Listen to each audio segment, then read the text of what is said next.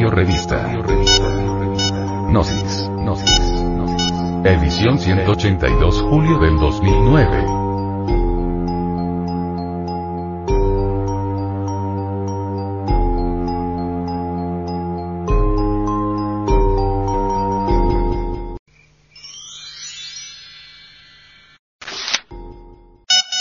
Editorial.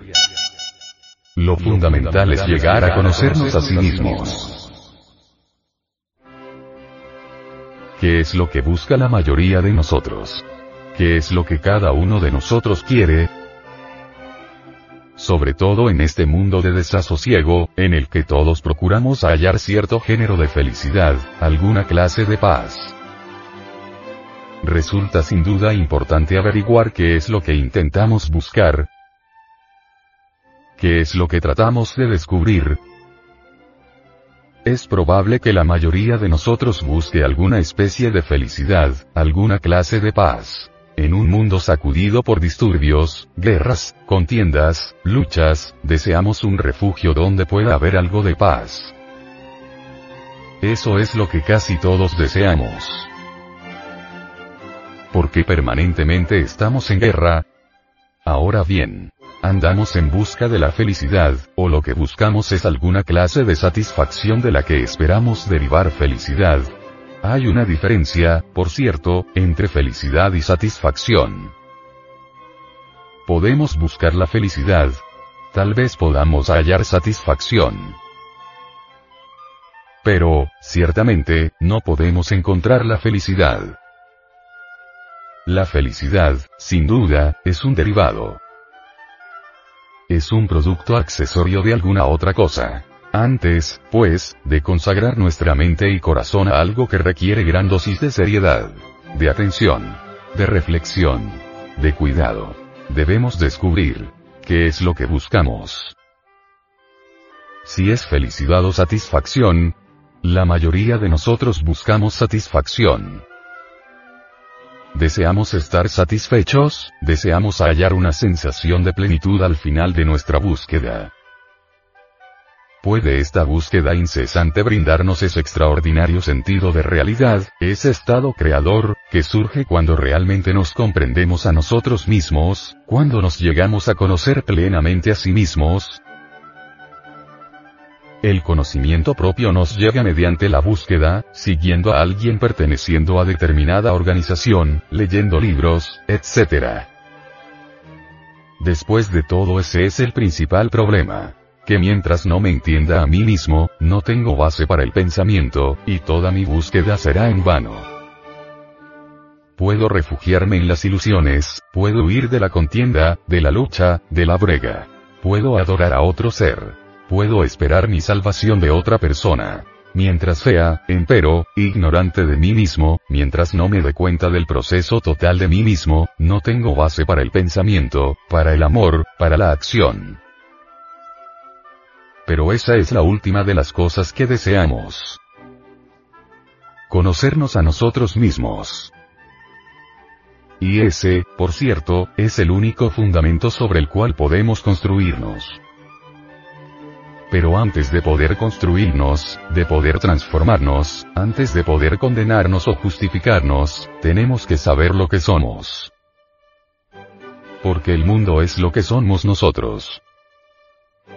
Si somos mezquinos, celosos, vanos, codiciosos, eso es lo que creamos en torno nuestro, esa es la sociedad en la cual vivimos. Antes de emprender un viaje para hallar la realidad, para encontrar a Dios, antes de que podamos actuar, antes de que podamos tener relación alguna unos con otros, y eso es la sociedad, resulta por cierto esencial que empecemos por entendernos a nosotros mismos en primer término. Persona sería es aquella a quien eso le interesa completamente, ante todo, y no como llegar a determinada meta. Porque, si nosotros y nuestro prójimo no nos entendemos, ¿cómo podremos, en la acción, operar una transformación en la sociedad, en la convivencia, en algo que hagamos? Ahora bien, sin conoceros a nosotros mismos, sin conocer nuestra propia manera de pensar, ¿por qué pensamos ciertas cosas? Sin conocer el trasfondo de nuestro condicionamiento, ni por qué tenemos ciertas creencias en materia de arte y de religión, acerca de nuestro país y nuestros vecinos y acerca de nosotros mismos, ¿cómo podemos pensar verdaderamente sobre cosa alguna? Si no conocemos nuestro trasfondo, si no conocemos la sustancia ni el origen de nuestro pensamiento, nuestra búsqueda resulta del todo vana y nuestra acción carece de sentido.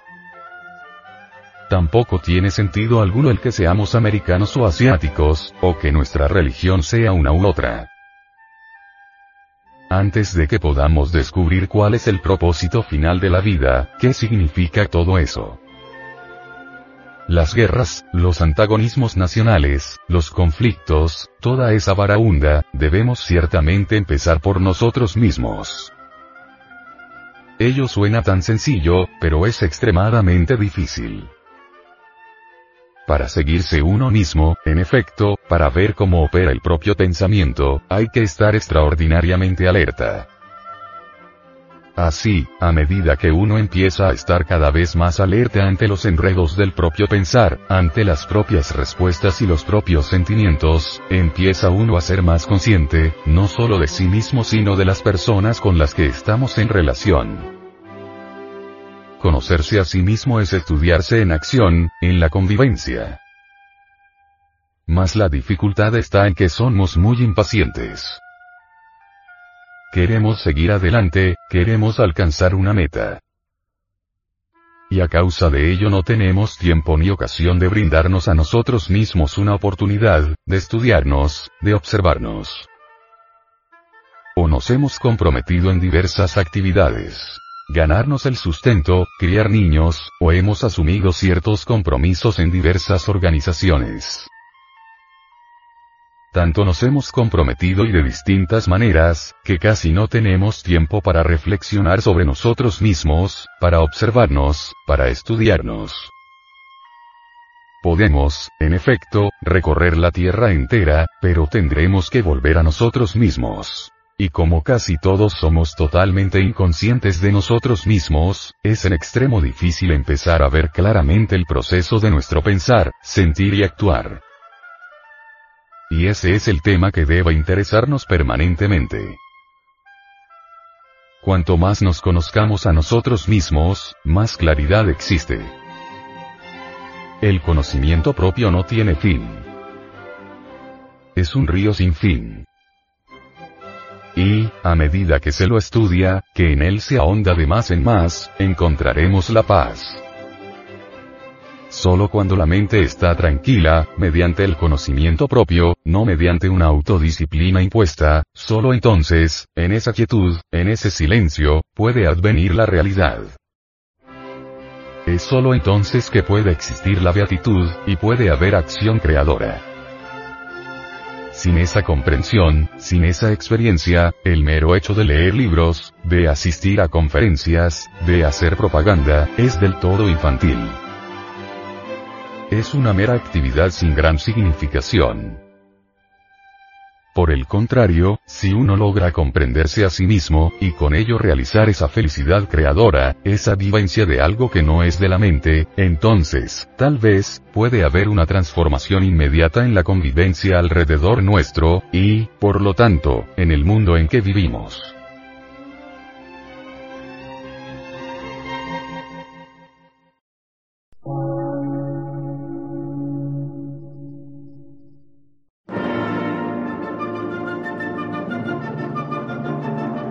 Emisora, gnóstica, transmundial. Por una nueva civilización y una nueva cultura, sobre la faz de la Tierra.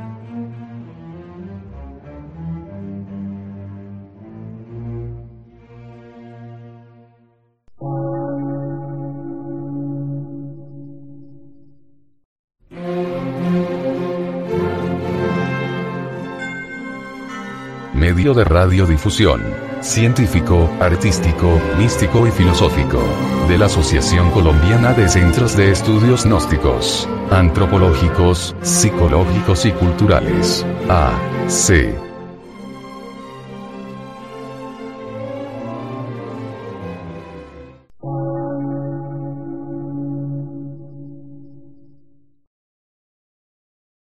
Lectura en movimiento. Difusión sin fronteras.